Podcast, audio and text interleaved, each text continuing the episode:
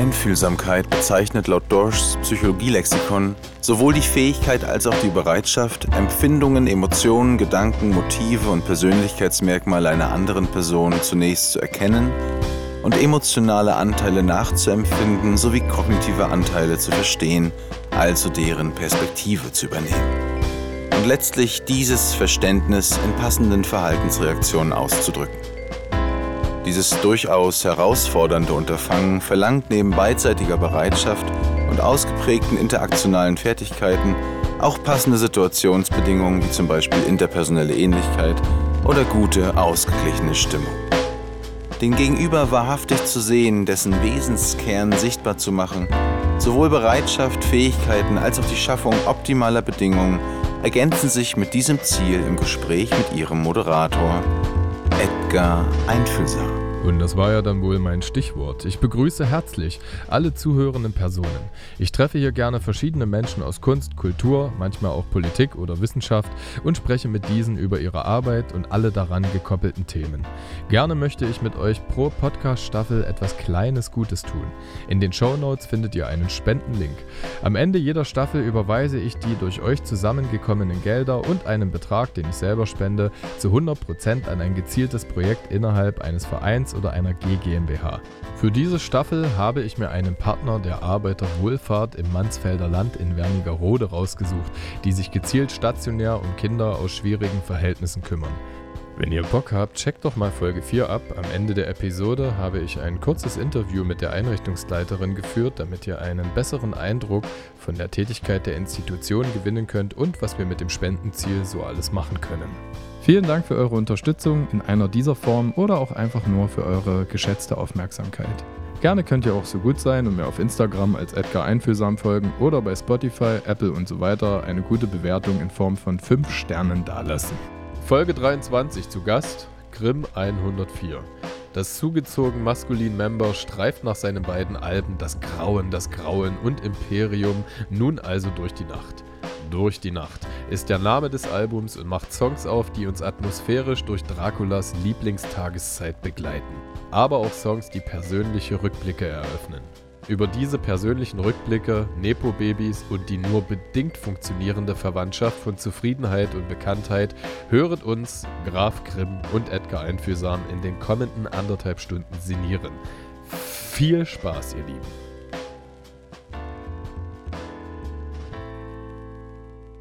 Ja, Hallöche, meine lieben Freunde. Hier spricht mal wieder euer Edgar Einfühlsam und heute genieße ich das Privileg, ein zweites Mal mit dem lieben Grimm vorlieb zu nehmen. Lieber Grimm, schön, dass du da bist. Wie lange warst du wach bis gestern? Ähm, ich war wach bis gestern. Ach so, ah, ich verstehe, wo die Frage hingeht.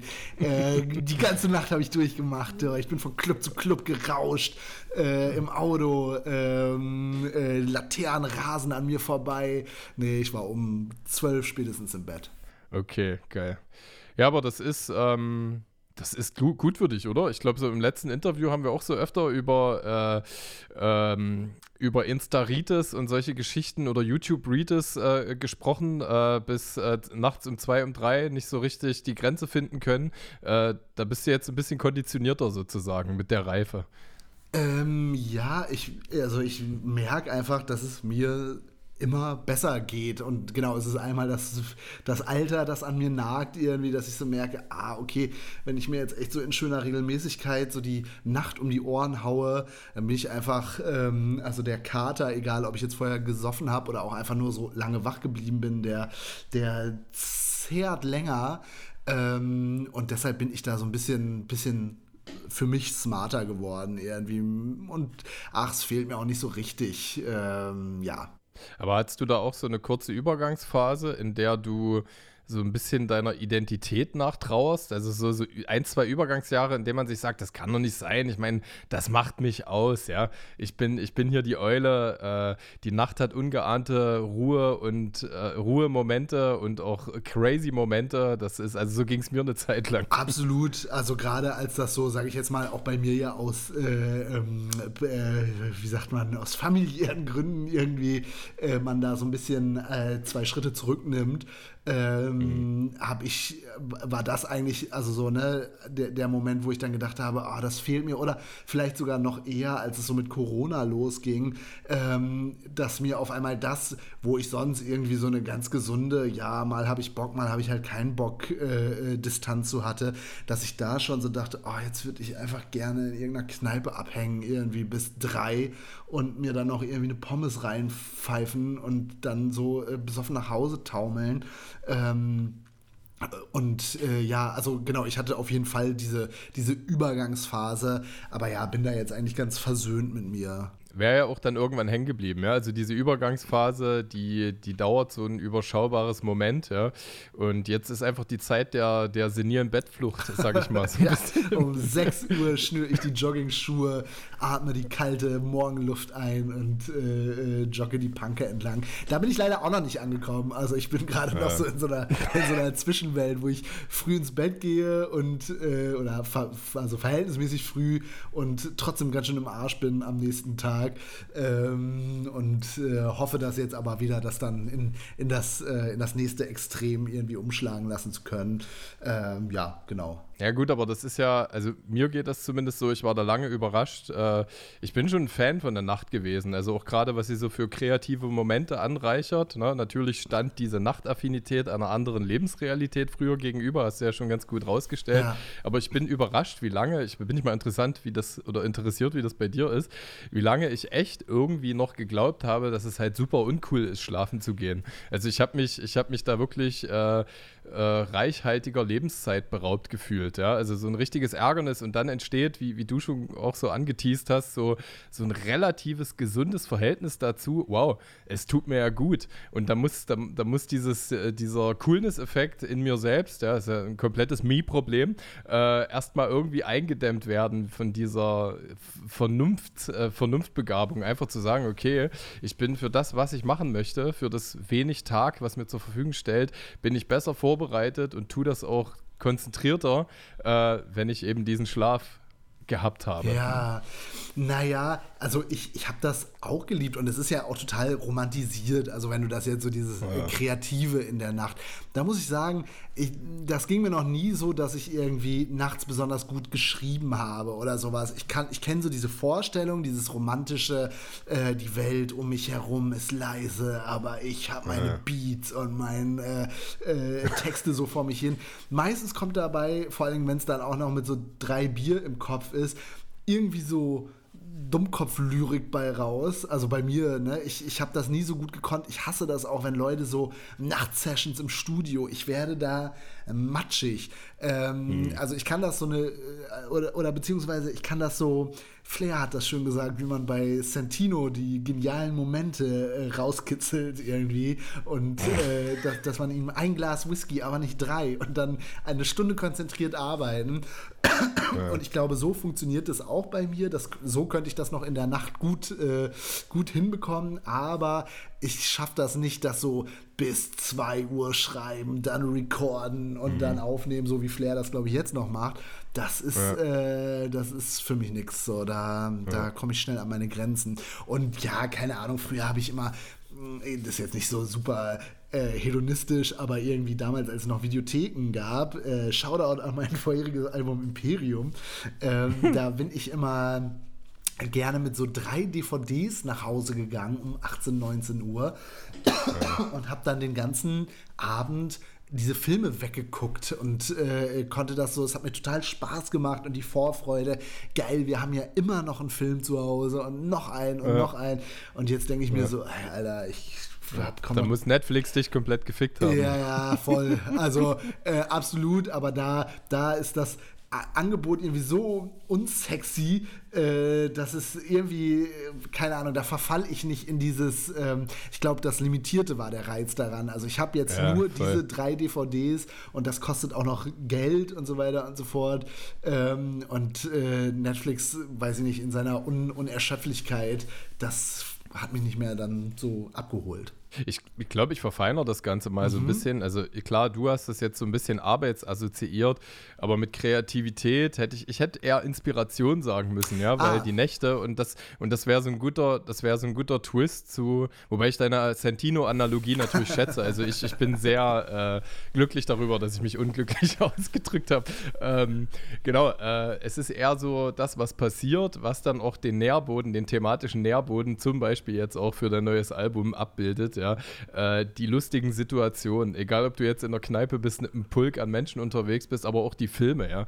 Dann, und dann bist du ja auch so in diesem Feeling, wenn du dich nachts um zwei nach einem bestimmten Film auf dem Balkon stellst, dann hat das auch nochmal so eine kontemplative Nachwirkung, ja. Also ja. so geht es mir zum Beispiel. Und das, ich glaube, das meinte ich so ein bisschen in der Feinjustierung mit, mit Nacht und Inspiration. Das ist was anderes, das liebe ja. ich. Und das ist auch, also genau, ne, diese, diese Zustände und dieses so, ähm, keine Ahnung, dieses Licht, die gelben Laternen, die, die Leute, die, die äh, unterschiedlichen Stimmungen, auch äh, ne, gerade wenn man in einer Großstadt lebt, je nach Bezirk, in dem man sich aufhält. Also das eine, äh, die, die Schlafstadt versus die Partymetropole äh, und das so alles nur durch ein paar Kilometer oder U-Bahn-Stationen getrennt.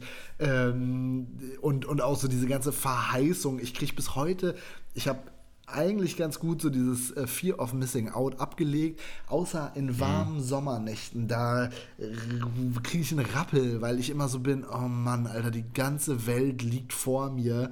Ähm, ich, ich, ich muss, äh, da, da draußen ist eine Welt zu erobern irgendwie und ich bin so, ähm, das, das spüre ich immer sehr stark, dass ich da so mich gar, fast gar nicht entscheiden kann, was ich jetzt äh, am liebsten tun würde. Ähm, und ja, ich, da, diese So-Kraft, das hat halt einfach für mich nur Nächte, äh, die, die so, ja, so verheißungsvoll sind. Meine Güte, bei dir werde ich immer so lyrisch, wenn ich, ja, wenn ich spreche. äh, ja, in deiner Musik ja auch. Ja, ja. Aber, ich, aber in, in, in, Monologen kann man das immer noch ein bisschen anders pathos schwängern ja, als, äh, als, als in der Musik. Aber da, da hast du auch ganz gut was antizipiert. Ne? Also gerade jetzt bei diesem, bei deinem neuen Durch die Nacht Album, was ich, aber dazu können wir später kommen, auch in einer interessanten, interessanten Verwandtschaft zu Imperium sehe. Ähm, äh, Gibt es auch Tracks, äh, die man tatsächlich, man hört das ja so, fühlt das erstmal und stellt sich dann die Frage, was frage ich dazu? Äh, welche, die man wirklich auf drei Folgen ausschlachten könnte und manche, die einfach so Zustandsbeschreibung sind. Ja. Ich glaube, einer der Songs, äh, zum Beispiel Stadtfuchs, ähm, trifft das relativ gut, ja. Also natürlich könnte man da in so eine Pseudo-Analyse gehen, aber ähm, der ist eigentlich das, was du gerade so ein bisschen ausgeführt hast, bloß aus Sicht oder unter Begleitung eines Tieres, ja. ja. So, so, eines, eines guten Dämons. Ich musste dann so ein bisschen an diese His Dark Materials Trilogie denken, was, glaube ich, auch mal als der Goldene Kompass oder so verfilmt wurde. Dort hat jedes, jeder Mensch hat dort so einen Dämon bei sich ja. und, und dieses Tier, was er mit sich führt, ist so das Wesensbeschreibendste, was ihm eingefallen ist. Jetzt ist die spannende Frage, ob, ob das bei dir der Fuchs ist, ja, oder ob das einfach nur das ist, was irgendwie so ein bisschen wild verspielt ist und trotzdem in Städten vorkommt. Da ja, bin ich mal neugierig. Also ist nicht, ich bin, bin jetzt nicht so, ich wäre wie so ein Fuchs, ich bin so ein Fuchstyp oder so. Das ist nicht mein. Ist das das mit dem Fuchs Eisbären? Tun, was ein Fuchs ja, ja, genau. Ja, ja, genau. Ja, ich, ich kenne nur das, den, den, ja. Äh, äh, den, das Cover, glaube ich. Aber ähm, ich war, also ich finde einfach diese Fuchsbegegnung einfach wahnsinnig mystisch irgendwie. Das ist mir auch auf dem Dorf nie passiert. Also, obwohl ja. man da ja denkt, umgeben von Wald und, und Moor und so weiter und so fort. Aber da sind die Tiere ja. noch in ihrer, ich glaube, so in ihrem naturgemäßen Zustand irgendwie, also einigermaßen abseits äh, äh, ja. des Menschen. Und ähm, hier diese Nachtbegegnung, also dieses Gefühl, die Kneipe verlassen, richtig schön angezündet, es ist warm, man stinkt nach Rauch, man geht so raus, steht in der kalten Luft, atmet das so tief ein und hat schon so diese erste, diesen ersten, also Füchse stinken leider immer ganz, ganz äh, äh, intensiv oder riechen so nach Aas und, und Erde irgendwie. Ja. Und dann hast du ja. schon so diese ersten Spuren von so, na, ja, was stinkt hier? Und dann läuft man so ins Grün hinein und auf einmal dieses dieses vorbeihuschende Tier, das dann ja teilweise auch noch mal so kurz stehen bleibt und so einen anstarrt. Ähm, das finde ich einfach wahnsinnig mystisch und steht für mich eben auch so für diese, äh, also für, für, für diesen ganzen Zauber, den eine Nacht haben kann. Dieses mhm. ähm, Innehalten und so, was, was war das denn jetzt eben? Was man ja auch äh, sich sagen kann, wenn man aus der Kneipe raustaumelt, irgendwie, was, was war das denn jetzt gerade? Ähm, ja. Und insofern finde ich das irgendwie eine ganz schöne, ähm, ja, weiß ich nicht, einen ganz schönen Moment irgendwie. Ich hatte das letztens erst wieder, wollte ich eigentlich einen TikTok drehen, dachte mir, jetzt wäre der Moment, äh, nochmal noch mal dem Song irgendwie den TikTok-Push zu geben, aber dann war das Tier schon wieder vorbei und der Moment äh, aufgelöst. Tja. Ja, voll. Ich habe das auch in irgendeiner anderen Folge mit einer Gästin gehabt, äh, immer dieses Festhalten. Vielleicht war es dann auch gut, ja. weil jeder Moment, manche Momente sind ja nur Sequenzen von acht Sekunden und dann ist es, glaube ich, besser. Wir sprechen ja auch hier so ein bisschen über Feeling und Atmosphäre, ja. wenn man das eher mit seinem Gemüt gecatcht hat, als mit der Handycam. Mein Vater hat immer ähm, gesagt, äh, dass es, ähm, ich, ich habe mich irgendwie als Kind im Urlaub oft geärgert, dass wir, wir hatten so eine, ja, so einen normalen Fotoapparat mit Film, das ist dann immer nur so ja. limitierte Fotos und oh, das hätte ich so gerne fotografiert. Aber mein Vater hat immer gesagt, ja, mit dem Kopf macht man die schönsten Fotos. Aber das sind so Sachen, je älter ich werde, desto mehr denke ich mir, ja, auf eine Art, manchmal ist es irgendwie ganz geil, dass nicht, genau, weil dann ist es, oft, wenn ich dann die Videoaufnahme anschaue, sehe ich einfach nur so ein graues Tier, das irgendwie so irgendwo lang läuft. Ähm, die, die, und, und das, was ich dann doch empfunden habe, dieses, boah, ich bin Teil einer großen Natur um mich herum und das ist jetzt der mhm. verbindende Moment. Ich habe dem Tier in seine unveränderliche Seele geschaut. Äh, das ist. das ist dann äh, in der Sped-Up äh, dann vielleicht doch nicht so mystisch mehr. Ja, es, es, könnte vielleicht so eine Art Director's Cut ja. zu jedem Album geben. Ne? Ich habe gehört vom neuen Napoleon-Film, der Film, der dann irgendwie im Director's Cut kommt, ist doppelt so lang wie der eigentliche Film. Und der ist schon ist ja sehr lang, oder? Also, ja, ich glaube schon. Na, Historienfilme, ja. so, das ist. Äh, ja, das war ja damals auch so ein, so ein Sport irgendwie. Also, dass sich alle so Lorenz aus Arabien mäßig übertreffen mussten, bis das Monument dann irgendwie dreieinhalb Stunden ausgeschlachtet wurde mit elendlangen Dialog. Ja, na, ich glaube, ist, ist das nicht so, die, die, wie viele Gebote gibt es? Die zwölf Gebote oder so? Oder Moses? Ich glaube, das sind so siebenstündige Filme. Ja, ja. Ich erinnere mich gerade noch so an so Fernsehzeitungen an Weihnachten, wo dann einfach ja so ein siebenstündiger Film lief irgendwie. Mhm. Alter, was für ein, naja, naja. Ja, genau. Aber Director's Cut und ich bin, ich bin, ich bin bei dir.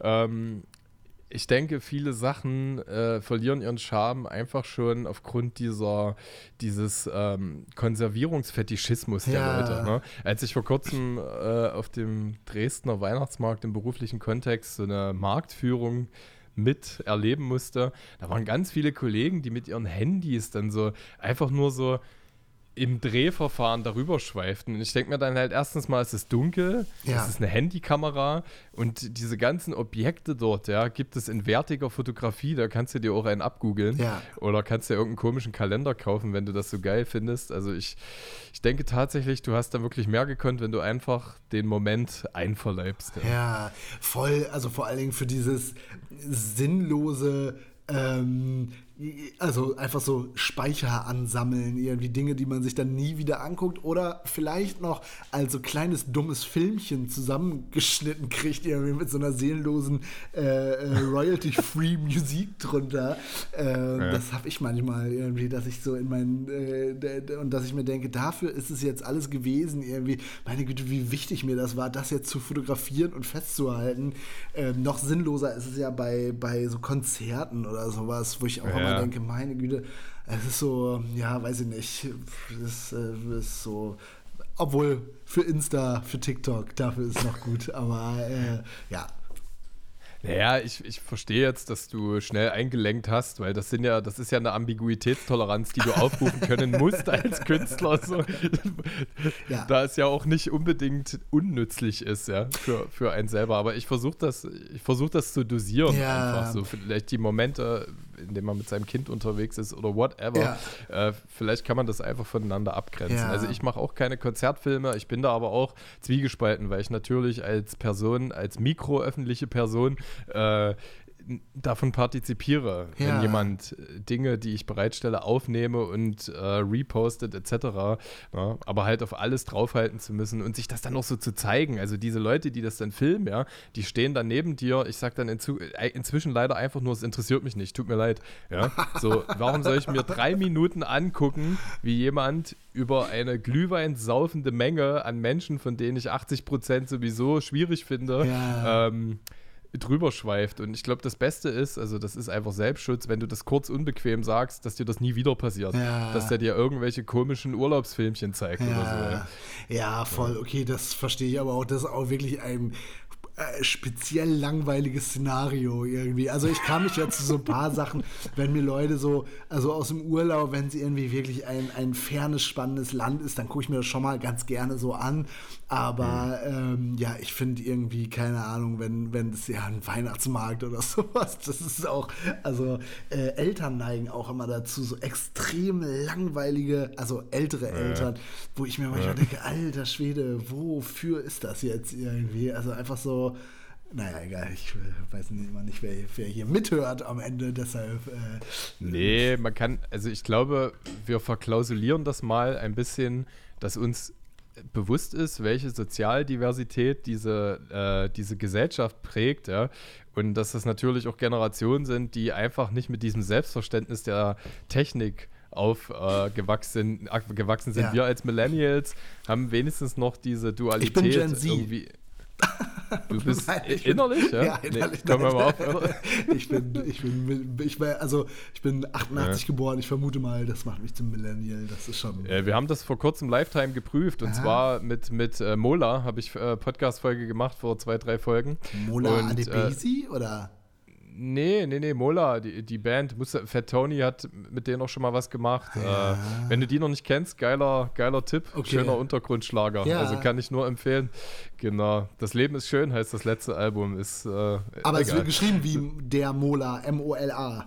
Oder der Mondfisch ist es. heißt, glaube ich, auch Mola. Ja, ja. aha, okay. Voll, voll, genau, genau so wird er geschrieben. Ja. Aber die tatsächlich ist diese Assoziation auch da. Also es geht, es ist echt schwer, Mola zu hören und nicht an, nicht an Mola Adebisi zu Ja. denken, ja. Ja, voll. Kennst du noch dieses eine Lied von, von ihm? Come on, everybody, check, check your body. Es ist wirklich ganz furchtbar. Der hat auch mal Musik gemacht und hat auch gerappt in den Parts. ja. Ah, das weiß ich nicht mehr. Also es kommt mir, also come on everybody, yeah, check your body. es klingt wie irgendwas, was so Ende der 90er, was ich schon so auf Kassette aufgenommen habe, irgendwie, weil es so Ja. ein bisschen rapmäßig klingt. Aber so Voll. richtig habe ich nichts mehr vor Augen. Ähm, ja, nee. Aber wa Ja. was hast du denn mit der Band Mola besprochen? Äh, mit der, äh, mit, mit Isabella, der, der Frontsängerin. Ja. Und zwar haben wir da auch so ein bisschen die Millennials und die Gen Z abgesteckt und das Aha. auch nachrecherchiert. Also Millennials sind zwischen 82 und 96 geboren und ab 97 äh, geht dann quasi die, die Gen Z los. Ja, okay. Der ich mich aber auch wirklich narrativ sehr arg zugewandt fühle in sehr vielen Punkten. Wie meinst Muss du das? Oder was heißt narrativ? Äh, äh, äh, also wa- was heißt das in dem Kontext? Also narrativ so ein bisschen als Adjektiv bemüht. Ich, ich, ich bonde sehr arg mit den Inhalten. Ja. Ich finde die, die äh, Einstellung zur Arbeit, die dann wiederum die Boomer interpretieren als die wollen nicht arbeiten, sehr Mhm. gut. Ja? Also das quasi in den aktuell ökonomischen Gegebenheiten überhaupt nicht im Verhältnis steht, so zu arbeiten wie die Boomer und welcher Ertrag dann hinten raus passiert. Ja? Ja. Also der absolute Fokus auf Lebenszeit, auf weniger Akkumulation oder Akkumulierung von Besitztümern ähm, und auch so ein bisschen der realere Blick auf, äh, auf Dinge, die getan werden müssen. Ja. Ja. Also vielleicht jetzt nicht in, in einer Inten Intensität der letzten Generation, aber nicht umsonst sind halt die unter 25-Jährigen zu 60 Prozent Veganer. Ähm, nicht umsonst ist auch das Klimaverhalten anders ne? und solche Sachen, auch der politische Aktivismus.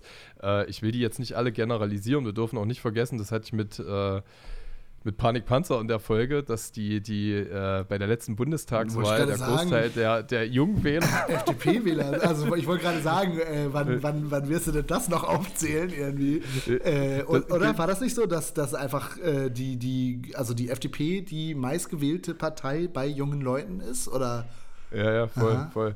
Genau, aber da, da, darf man ja auch nicht so vergessen, dass äh, diese Bundestagswahl alle vier, perspektivisch vielleicht alle fünf Jahre ist. Ja? ja. Und ich will es jetzt nicht pauschalisieren, aber wenn man sich auch mit diesen ganzen Schwankungen innerhalb der WählerInnen beschäftigt, äh, findet man ja raus, ein Jahr später hätte das Ergebnis an ErstwählerInnen gemessen halt auch komplett anders aussehen können. Ja, okay. Ja, ja so. das, also keine Ahnung.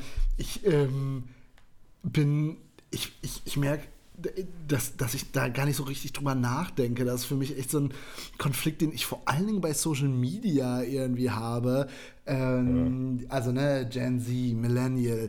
Ähm, und dass es da immer darum geht, dass Millennials immer noch enge Hosen tragen und Gen Z weite Hosen. äh, das sind so die, die, die Dinge, die, die, ähm, wo ich die, die Sollbruchstellen und natürlich klar, dieses andere Verhalten, das finde ich schon auch faszinierend. Ich habe das letztes Mal im Supermarkt gehabt, da haben sich so junge Leute äh, mit einer Selbstverständlichkeit so ähm, Jutebeutel mitgebracht und dann dachte ich, krass, als ich 20 war, da war mir das alles äh. scheißegal. Ich wollte nur nicht mit so einem dummen Jutebeutel rumlaufen irgendwie und habe dann alles so in mehrere von diesen Plastikbeutelchen geschmissen, diese kleinen dünnen, mm. Rest in Peace. Und, oder, ja. also wahrscheinlich nicht, äh, also wahrscheinlich äh, resten, rotten sie nicht in Pieces, aber äh, egal. Auf jeden Fall, ähm, ja, da weiß ich noch, dass, dass ich dachte, ah, krass, das ist ja richtig verinnerlicht irgendwie. Das, das wäre bei uns, also als ich so alt war, da wäre das so totales ja. Öko-Verhalten. Irgendwie uncool oder zumindest irgendwie suspicious. Ähm, ja. Ja, voll. Fühle ich. Genau. Und äh, die Generation davor guckt so ein bisschen mit Verwirrung darauf, dass das auf einmal so Pathos geschwängert ist, weil für die war das Normalität. So. Ja. Also da gab es halt, vielleicht gab es dann, nennen wir es da Dederon-Beutel statt Jutebeutel, wenn ich an dieses kleine Set meiner Oma denke. Also der Beutel sah immer wie ihre Küchenschürze aus und äh, das war eindeutig Dederon. Ja. Müsste ich jetzt auch nochmal abprüfen. Was ist Dederon? Ich bin ein Westdeutscher. Ich habe das Gefühl, äh, da, da äh, ah. habe ich irgendwas, das ist was anderes. Oder, oder ich habe das Wort noch nie gehört. Naja, das sind so, warte mal, du musst dir so ganz Körper eingewickelt äh, vorstellen. Warte mal, ich gucke ich google jetzt mal nach. Dederon, gesetzlich geschützter Handelsname für Polyamid-Faserstoffe. Ja, also das, äh, okay, im Grunde genommen ist es also Polyamid, aber das ist so ein absoluter ah, DDR-Terminus, du. Ja. ja. wie hieß Nylon in der DDR? Ähm, Bilder, Dederon. Ah, ja, okay. Hast du? Ah, Blümchen, du siehst ich, bestimmt gerade ganz viele Blümchen. Blümchen. Das kenne ich aber ja. auch. Also, das ist einfach, also ich ja. kenne das auch von, ja, so Omas irgendwie. Und also nicht die Omas, die es jetzt gibt, sondern die Omas, die jetzt schon wahrscheinlich unter der Erde liegen irgendwie. Ich kenne das noch so ja. als, äh, ja, so, so ähm, schon fast noch Leute, die was vom Krieg erzählen können irgendwie. Voll. Hey, Big Ups an meine, äh, an meine Oma Aha. im 92. Lebensjahr, mit, äh, 32 geboren. Ähm, genau, von, von der kann ich mir solche Stories noch erzählen lassen. Die ist noch, die, die war noch richtig Dederon, ja. Ja, okay. Ja. Aber ey, äh, tut mir leid, dass wir jetzt so Alles gut. Ab, abgeschwurft sind, ähm, wie Kollege Hartmann sagen würde. Ähm, genau, ähm, die wunderschöne Reise äh, als Fuchs äh, an, an Grimms Fersen geheftet äh, im, im neuen Album. Ähm, das, das, das, das spüre ich, das fühle ich und äh, mich würde mal interessieren, wir haben ja das erste Mal zusammen zu äh, Imperium gesprochen. Ja. Und, und, und wie das bei KünstlerInnen nicht unüblich ist, gibt es da ja so leichte Übergangsphasen. Also es würde mich überraschen, wenn du mir sagst, wobei das gibt es auch, Vandalismus hat mir das mal so gesagt.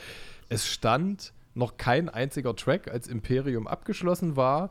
Oder warst du dann doch schon in so einer Liebäugelei-Phase mit, mit den Tracks, die jetzt auf ähm, Durch die Nacht zu hören sind? Also ich wollte nach Imperium, was ich ja als sehr äh, abgehangenes und, und irgendwie warmes und im weitesten Sinne sonniges Album empfunden habe. Also so im allerweitesten mhm. Sinne, aber so, das ist so meine Grundstimmung, die ja auch so mit dem Cover-Artwork, also so Sonnenuntergang und, und irgendwie irgendwie doch noch so im, im Tage verhaftet, hatte ich A, Bock, irgendwas Dunkleres zu machen. Und ich hatte eigentlich vor, ähm, was deutlich Elektroideres äh, zu machen. Man darf nicht vergessen, mhm. es war 20, 2022, Ende 2022, Techno-Rap war auf der absoluten, äh, auf der absoluten Vormarschposition. Und ich dachte mir, hey, wer, wenn nicht ich mit meiner, ähm, äh, mit, also ne, wirklich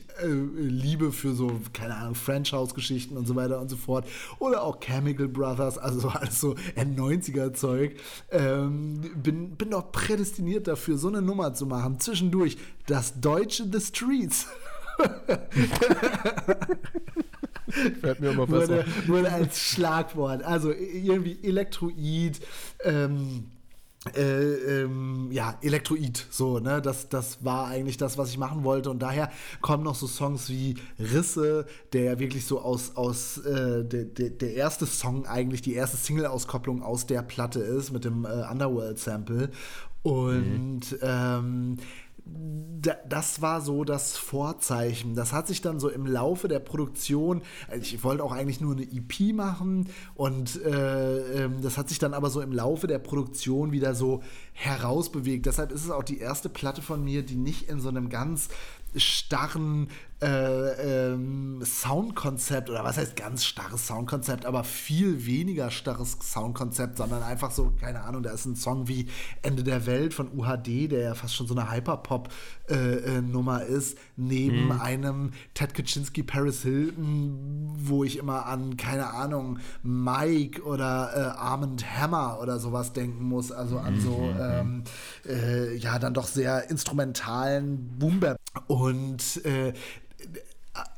irritierenderweise oder für mich irritierend, dass die Leute das so geil finden, dass es so, ah, das ist so schön abwechslungsreich, während ich noch so aus einer mhm. Welt komme, ein Album muss aus einem Guss sein, da müssen, alles muss richtig, da darf keine Kante abstehen irgendwie. Ähm, und ich das sonst immer so fand, wie man, man macht jetzt für alle was, so hier kommt noch der Party Like a Rockstar Song mit so einem äh, mhm. äh, Rock-Instrumental. Und ähm, genau das, das, sorry, jetzt bin ich ganz schön weit abgeschwiffen. Unbedingt. Äh, und aber das, also genau, am Anfang war es wirklich die Idee, eine e-, Elektroplatte zu machen oder nicht Elektro, Gott, das klingt auch schon so hängen geblieben, aber also eine deutlich elektronischere Platte zu machen. Ja. Ähm, und Ende der Nacht ist dann dabei rausgekommen, so am Ende. Ja. Ja, geil. Nee, du hast mir aber auch Findest du, dass es eine deutsche The Streets ist? Schon so ein bisschen, oder? Kleiner Spaß. Naja, aber das Streets ist ja, also vielleicht inhaltlich verstehe ich, worauf du hinaus ja. möchtest, aber ich habe The Streets auf jeden Fall auch viel mehr, äh, auch immer mit akustischen Einschnitten in Erinnerung, ne? ja. ne? also E-Gitarre etc. so, aber ähm, ich fühle grob den Vergleich. Es ist, am Ende bist es trotzdem du. Und der Grund, warum sich, äh, warum sich die Leute für die Platte interessieren, ich eingeschlossen, ist einfach, dass, dass du die Kohärenz als Typ bist. Ja, ja danke. Der, die, die dieses, dieses, dieses heterogene Soundgewand eben aushält. Äh, ich musste daran denken, weil klar, wenn du was sagst, dann tritt es ja bei mir auch manchmal Dinge los. Äh, ich mag so eine Zeit, ja, so die 2000er Deutschrap, wo diese Debütalben rauskamen. Ja. Äh, von, von, Gerade von, von Dudes, die halt erfolgreich waren, wie Bushido oder, oder Haftbefehl. Und da kam so dieses erste Album. Ja. ja. Und äh, analog dazu mochte ich auch immer die Laut.de-Rezensionen. Weil auf diesem Album gab es wirklich, das ist das, wovon du so gesprochen hast, da gab es alles. Da gab es den Clubbanger, da gab es den Song für die Mama, da gab es den Song, wo ich herkomme und am besten waren die Alben auch immer noch äh, wenn du nie wieder was von den Leuten gehört hast. Es gab mal, warte, es waren solche Alben, von denen ich gerade rede, sind auf jeden Fall, oh, mir fallen schon die Namen schon fast gar nicht mehr ein. Aber es gab, warte mal, Kollege hatte doch auch mal ein Signing auf seinem allerersten Label, der AK mit der AK mit Sayed, der, nee, Engel, äh, Engel mit der AK. Sayed. Ja, ja. ja. Ja, du bist gut. Ja, auf jeden Fall. Genau das war so ein erstes Album. Ja, wo es nie ein zweites, kein, kein. Ja, aber das ist ja auch so diese Herangehensweise. Und das habe ich früher gehasst, weil wir das ja auch bei rap.de, also tausende von diesen Debütalben, wo so Mein Weg, Politrix, der politische Song gegen George Bush. Ja, ja. Ähm, dann, genau, der Song für die Ladies, dann Party Like a Rockstar, äh, wo so sich auf ganz traurige Art und Weise versucht wurde, nochmal so 99 Problems ja. irgendwie hinzubiegen. Ja. Und deshalb. Prinz von Belvedere von K1 war auch so ein Album, auf jeden Fall. Der hat zwar noch ein paar danach gebracht, aber das folgt genau diesem Muster. Ja, okay, das habe ich auch nicht gehört. Da, da war ich zu. Ja, ich auch nicht. Äh, äh, aber ne, genau, und, und dann noch so, dann noch mit so einer Spanish Gitarre irgendwie so ein Beat, so ein bisschen mm. Mamacita, wo du jetzt gerade K1 sagst. Ähm, ja, ja. Und das, das fand ich immer fürchterlich irgendwie. Und hab, hab jetzt aber beim Schreiben gedacht, oder also beim, beim Produzieren der Platte gedacht, ah, okay, Sound muss nicht immer die einzige Klammer sein irgendwie. Und manchmal braucht ja. es auch nicht immer eine Klammer. Keine Ahnung, ich, äh, ne, das, das ist ja jetzt so, je, je mehr ich meine Solo-Karriere fortschreite irgendwie, desto mehr merke ich auch so, ey, es ist auch einfach keine Ahnung, ne, ich, ich habe natürlich immer noch einen Qualitätsanspruch an das, was ich tue, aber ich habe auch einfach Bock, Musik zu machen und sich dann immer wieder das neue Konzept irgendwie, äh, äh das, das finde ich selber manchmal ermüdend und ich fand es dann auch auf der anderen Seite auch immer doof, wenn dann Alben zu konzeptuell waren. Also Ende der Nacht, mhm. um nochmal was äh, aus, aus dem Produktionsprozess äh, äh, auszuplaudern, ganz am Anfang, eben als es noch so diese, ähm, äh, ich mache jetzt so eine, so eine Club-Techno- elektronische Platte, da hatte ich noch die Idee, dass man es wirklich äh, einem roten Faden, also durch eine Nacht äh, äh, gehen lässt irgendwie. Also dass es mhm. wirklich so anfängt ähm, und da auch der Vergleich zu The Streets, da gibt es doch auch dieses, äh, ich weiß gar nicht, welches, A Grand Don't Come for Free, wo es so, wo es ja auch ein Konzeptalbum ist, auch durch die Nacht mhm. und auf der Jagd nach so tausend Pfund oder sowas. Ähm, und das war am Anfang die Idee, dass ich so dachte, oh, ich mach's jetzt so durch die Nacht und dann irgendwie der Clubsong ist dann so die, die, der Höhepunkt, dann der Kater, der Morgen danach, bla bla bla. Ähm, und dann habe ich irgendwie gedacht, ey, das ist einfach voll anstrengend und voll doof und wer soll denn so eine Rap-Oper hören? Äh, ja. was, was soll das so? Und hab's dann sein gelassen. Ja. Also ich Aber ich sagen, könnte, wenn ich, ich wollte. Ja, ich, ich habe in mir, ich habe in mir gerade so ein ganz tiefes Bedürfnis, mir ein AKA zuzulegen ja. und, so ein, und so ein Album mal zu machen. Weil das Geile ist, es ist ja auch im Wertekanon, ist es ja komplett widersprüchlich. Der, der Song für die Mama, ja, hat in der Ethik ist der komplette Widerspruch zu den Song für die Ladies. Ja. Also wir ja, sagen jetzt Ladies, aber es ist ja auch eine arge Herabwürdigung von Frauen, ja. Und äh, der Battle-Track auch zu den Song für die Jungs, also die im Grunde genommen widersprechen die sich ja äh, in, in ihrer Straßenethik ganz oft auf den Tracks so. Und, und darauf hätte ich aber Bock, weil du kannst da natürlich voll reingehen. Du hast dann keine äh, thematische Limitierung mehr, weil du einfach alles so äh, sagen kannst, wie, wie du Bock hast. So. Ja. Voll, absolut. Äh, das, ich glaube, das macht es auch einfach so. Also, du musst halt immer nur in dem Song denken, irgendwie. Das, mhm. der, der, muss kohärent sein und, äh, ja. und davon, du musst halt dann elf in sich kohärente Songs und die müssen dann auf ein Album irgendwie. Ähm, ja, ja, ja, naja, egal. Erzähl erst mal weiter. Oder auch nee.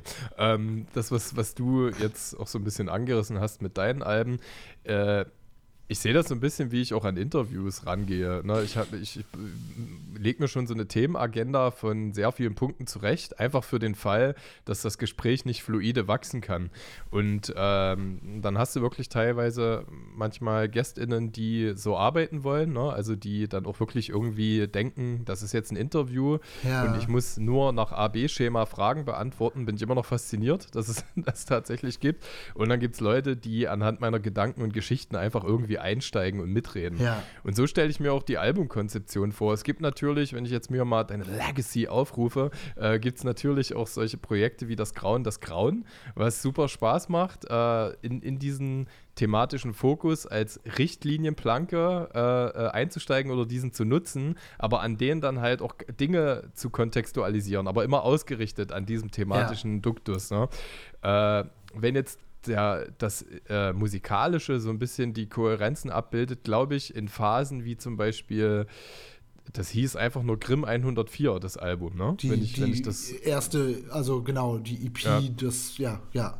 Äh, Grimm 104 genau. self-titled, ja. Mhm Voll, genau. Und wenn ich mich so ein bisschen in solche Erstalben, EPs etc. manchmal reinhöre, höre, denke ich auch, also das will ich jetzt niemandem zum Vorwurf machen, dass es auch im Sound eine Limitierung gab. Also ich unterstelle dir, dass du heute vielleicht in deinem Soundteppich einen größeren Fundus an Produzenten und Kontakten hast, auf den du äh, zurückgreifen kannst, äh, während die Beats halt früher, naja, nicht Mittel zum Zweck klingt so hart, aber du weißt, wo ich hin will. Einfach auch das da war, was das Umfeld oder die Skills des Umfelds irgendwie so hergegeben und abgebildet haben. Absolut. Also das, das ist ja. ja auch immer das Problem daran, wenn, wenn keine Ahnung, Sido und Savage nochmal Royal Bunker machen oder sowas. Mhm. So, du, mhm. du kriegst halt nicht nochmal hin, diese diese aus der Limitierung äh, einer Vierspur äh, äh, gewonnene Kreativität und diese Roughness und, und, und eben, weil es nicht anders geht, klingt es so.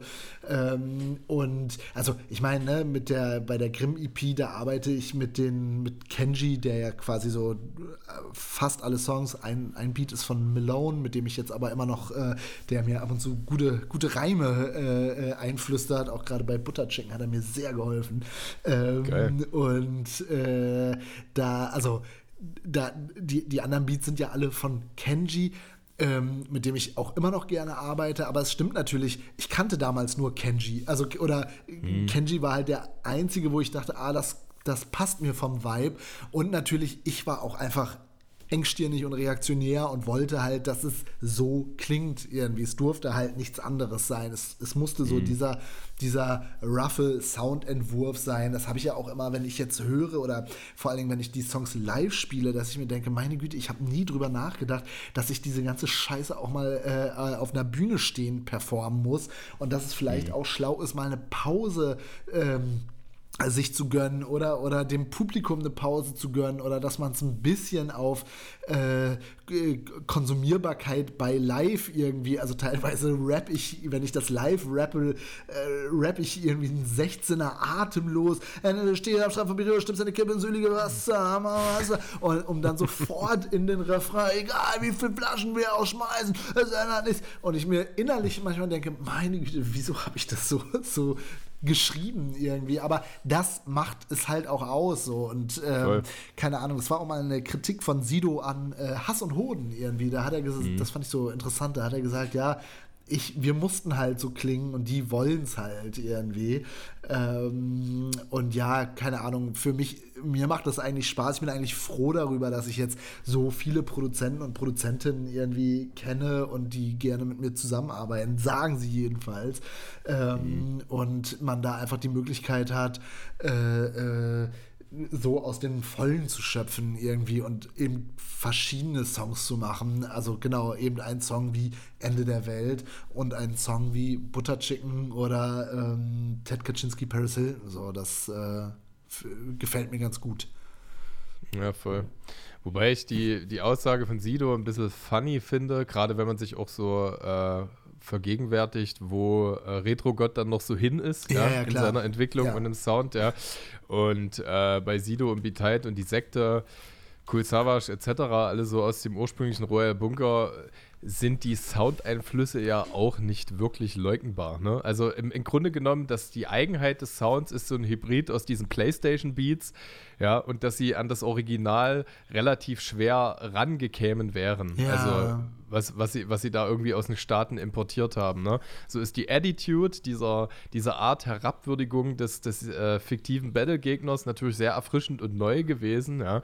Aber so, also so ein bisschen Plagiat ist da auf jeden Fall trotzdem dabei. Und ich glaube, das lastet, oder was heißt, ich will es gar nicht lasten nennen, das haftet eher jedem so ein bisschen an. Die Reminiszenz des Originals, das einen irgendwie geprägt und geformt hat. Und wenn man dann aber doch irgendwie so, eine, so einen uniken Charme hat, ist das auch schwer kausalisierbar. Weil ja, ich finde, das ist natürlich ein Unterschied. Bei Sido ist es halt schwierig, also sagen, das, ich meine, das, da wo er das sagt, das ist wahrscheinlich 2008, 2009 mhm. so um den Dreh oder vielleicht sogar noch eher 2007. Ähm, und Sido hat natürlich den großen Vorteil, dass er keine, niemand, also keinen Vergleichswert, der vor ihm liegt, auf Deutsch hat, sondern keine ja, Ahnung, ja. was sie gehört haben, Smith Wesson und, und, und äh, Savage vorher dann noch sowas wie The Far Side oder Visionaries oder Freestyle Fellowship oder so. Ähm, das kennt ja kein Schwein irgendwie. Das ist natürlich das Schöne, wenn du dann so äh, äh, äh, da gar nicht so den, ähm, den, den deutschsprachigen Vergleich hast. Bei Hass und Hohn, also ich sage jetzt auch extra Hass und Hohn, war natürlich der MOR-Vergleich immer irgendwie so mit im Raum, obwohl das natürlich auch da schon erkennbar andere, also vielleicht sich da schon so ein bisschen äh, herkam, aber ja auch ganz viel so Ami-Rap äh, mit, mit drinne gesteckt hat. Ähm, ja, keine Ahnung. Ist, äh, ich habe es dann eher später gedacht, wirklich bei diesem Royal Bunker Album. Da dachte ich so, okay, jetzt, jetzt bist du in dieselbe Falle getappt wie das, was du äh, ähm, dann Hass und Hoden vorgeworfen hast. Es, äh, ja, ihr versucht das jetzt so klingen zu lassen irgendwie, aber es ist, äh, es funktioniert einfach nicht mehr. Ja, voll, voll. Ja gut, aber renommierte Acts, die unterliegen halt auch ihrem Kryptonit. Äh, wenig Gradmesser zuzulassen als den ihrer eigenen Polemik. Ja. du weißt, was ich meine. So, das ist ja, also ich kann es auch verstehen. Ich habe da immer mal so Grundsatz-nerdy-Debatten gehabt, äh, ob das Verhalten oder die Äußerung bestimmter Personen auf, äh, in, in ich mal, auf dieser kommerziellen Höhe überhaupt noch normal kontextualisierbar sind, weil äh, es ist ja absolut nachvollziehbar, dass Menschen die so eine Art soziale Rückkopplung haben und vielleicht auch von woher kommen, wo einfach nicht viel war, äh, dass sie dann schon irgendwie immer so ein bisschen godlike argumentieren. Ne? Ja, also absolut. Ich glaube, das ist, ähm, hat Savas jetzt in seinem Spiegel-Interview, äh, wo es um Machtmissbrauch und sowas geht. Äh, hast du es schon gelesen? Mhm. Nee, noch gar nicht. Ah, Krasser Tipp. Ja. ja, ist sehr interessant. Aber da hat er das auch gesagt, das ist einfach, ähm, das ist, das ist wie ein Amoklauf irgendwie. Also so, man, man ist wie auf Drogen und ich kenne das ja so im Kleinen irgendwie, ne, dass man einfach das Gefühl hat, Alter, die ganze Welt dreht sich gerade um mich. Äh, und ich kenne das wirklich im sehr Kleinen mit irgendwie, ja, keine Ahnung, mal eine Top-Ten-Platzierung und ein paar Jahre so vom Musikmachen leben können. Aber mhm. wenn, wenn du wirklich die Person bist, die gerade überall auf jeder Straße erkannt werden würde, dann muss sich das äh, ganz weird anfühlen. Äh, ich glaube, der Mensch ist nicht dafür gemacht, es ist too much irgendwie, es ist zu doll. Auch, ja, Also auch letztens im äh, äh, Betrachten der Kim Frank Echt-Doku und so weiter und so fort, das ist einfach, das ist, Menschen sind dafür gemacht, Ziegen zu hüten oder einer Schlacht dem Gegner den Schädel einzuschlagen, aber nicht dafür, äh, vor 10.000 Leuten ähm, Songs zu performen irgendwie. Das ist einfach voll der, voll der Overkill fürs Gehirn. Ähm, ja. Ja, voll. Ja, man sieht das ja an wirklich wahnsinnig vielen gefallenen Sternchen. Ich bin auch ein großer Fan. Ich weiß nicht, warum mich das so anhaltend fasziniert, äh, Künstlerbiografien zu wälzen. Die aktuellste ja. ist gerade Britney Spears, die draußen ist. Aha. Und wenn man sich da ein bisschen in der Tiefe beschäftigt, äh, was da im Grunde genommen mit einem kleinen Mädchen, also ich nenne es jetzt mal bewusst so, ich will ja da ihrem Frau sein mit 17 nicht absprechen, aber sie war ja. 15, als sie Baby One More Time gesprochen, äh, geschrieben hat oder ge, ge, äh, nein, hat. geprägt hat, so. ja so mhm. gesungen hat, ja. ja. Und mit 16, als, das, als der ganze Wahnsinn dann losging und das zieht sich über so viele Biografien, ja. die irgendwie das bestätigen, was du sagst. Und dann gibt es natürlich auch die die Vorzeigausnahme aller Tom Hanks zum Beispiel, der 40 Jahre lang mit der gleichen Frau äh, äh, verheiratet ist und äh, irgendwie doch irgendwie ganz bodenständig wirkt oder Sting, ja. Äh, es, also irgendwelche Leute, die vielleicht aufgrund ihrer Sozialisation, Prägung, Basis, Genetiksatz ähm, doch so eine gefühlte Normalität ausstrahlen, ja? ja. Aber ganz oft, ganz oft bedeutet Kreativität und das Streben nach Ruhm äh, wirklich ja auch so eine gewisse Dissonanz, so eine gewisse Abweichung innerlich. Ne? Da muss irgendwas kompensiert werden, äh, mhm. äh, von Narzissmen geprägt, von, von, von Liebesdurst oder Aufmerksamkeitsbedürftigkeit ja, etc. Da muss ich, also ich habe letztens ähm, auch eine Künstlerbiografie oder eine Künstlerinnenbiografie mhm. von Judith Holofernes, die Träume anderer Leute mhm. irgendwie, äh, wo es halt um Wir sind Helden geht. Ähm, ja. Und da sagt sie genau zu diesem Thema halt, dass man das bei Künstlern immer so vermutet, dass es da immer so, ein, äh, so, ein, so eine Leerstelle gibt, die, die gefüllt werden muss das fand ich, weil ich kenne das natürlich auch so, diesen, dieses, ja, ich will, dass alle mich lieb haben, irgendwie, oder so dieses mhm. Gefühl davon. Aber da sagt sie auch, naja, manche haben auch einfach Bock, Kunst zu machen oder auf einer Bühne, es ist einfach deren Job so, ne? Es ist so deren, deren Passion. Du würdest ja auch nicht zu einem, äh, äh, keine Ahnung, Bäcker oder einer Bäckerin sagen, ja, du willst immer, dass alle das lecker finden, was du machst, ne? da hast du so einen Komplex irgendwie. Oder, ja, oder bei einem ja. Koch oder bei einem, äh, bei einer Ärztin oder sowas, dass man da, ja, du willst immer, dass alle sich freuen, weil du die gesund. Also, das ist, es ist, manchmal denke ich mir so, es stimmt natürlich, also ich, ich ja, bin eitler als andere Menschen, mir sind irgendwie so, keine Ahnung, irgendwie so äh, manche Dinge wichtig, aber äh, ich kenne auch andere Leute, die nicht in der Öffentlichkeit stehen, die irgendwie eitel sind oder gerne pff, extravagante Dinge haben oder sowas.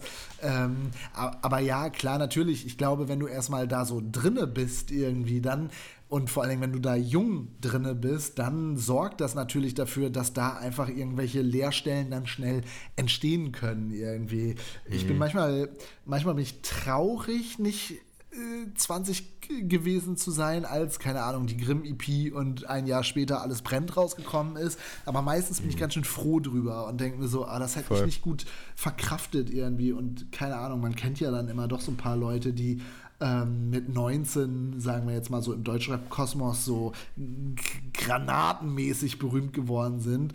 Und das ja. sind alles Leute, wo ich mir denke, ah, so richtig happy seid ihr nicht, oder? Mhm. Sag mal ganz ehrlich. Nee, voll, voll, voll. Äh, naja, ich will keine Namen sagen, aber ja. Mhm.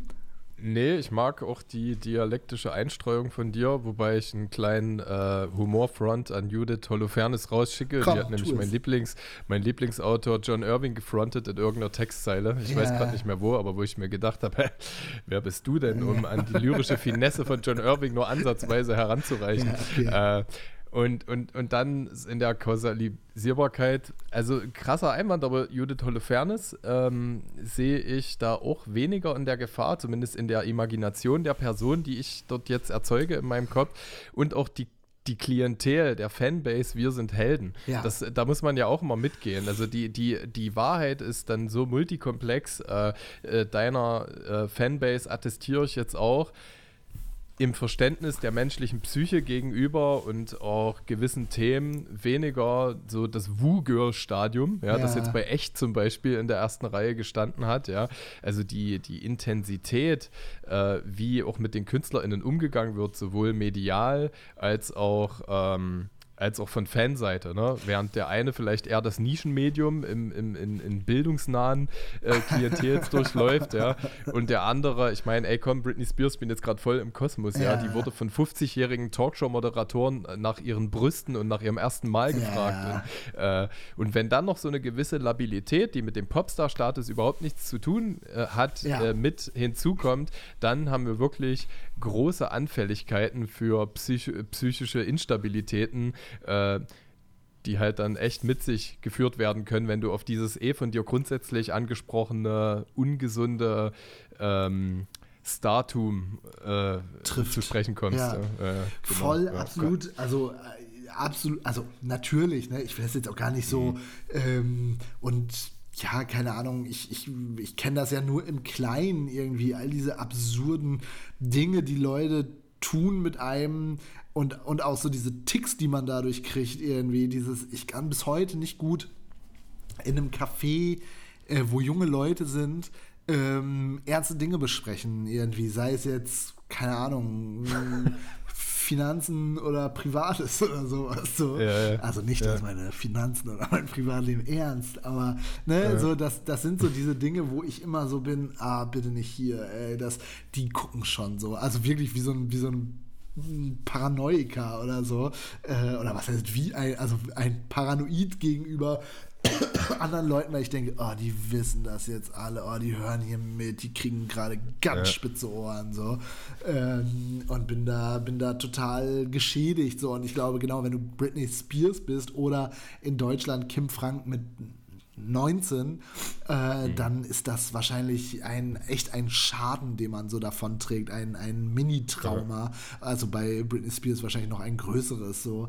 Ähm, mhm. Ja, kein Plan, das, äh, das, das stimmt natürlich so. Da, das, ähm, das ist auch richtig. Also gesund ist das so nicht. Ja.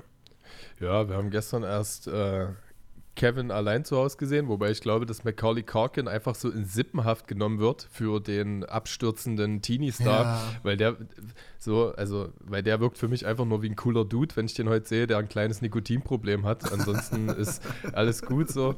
Ich glaube, Aaron Carter ist da schon eher eine wandelndere Milieustudie. Ja, der ist auch tot, oder? Also, Die, ja, ja, natürlich. Ja. Also das ist, das ist dann wirklich schrecklich.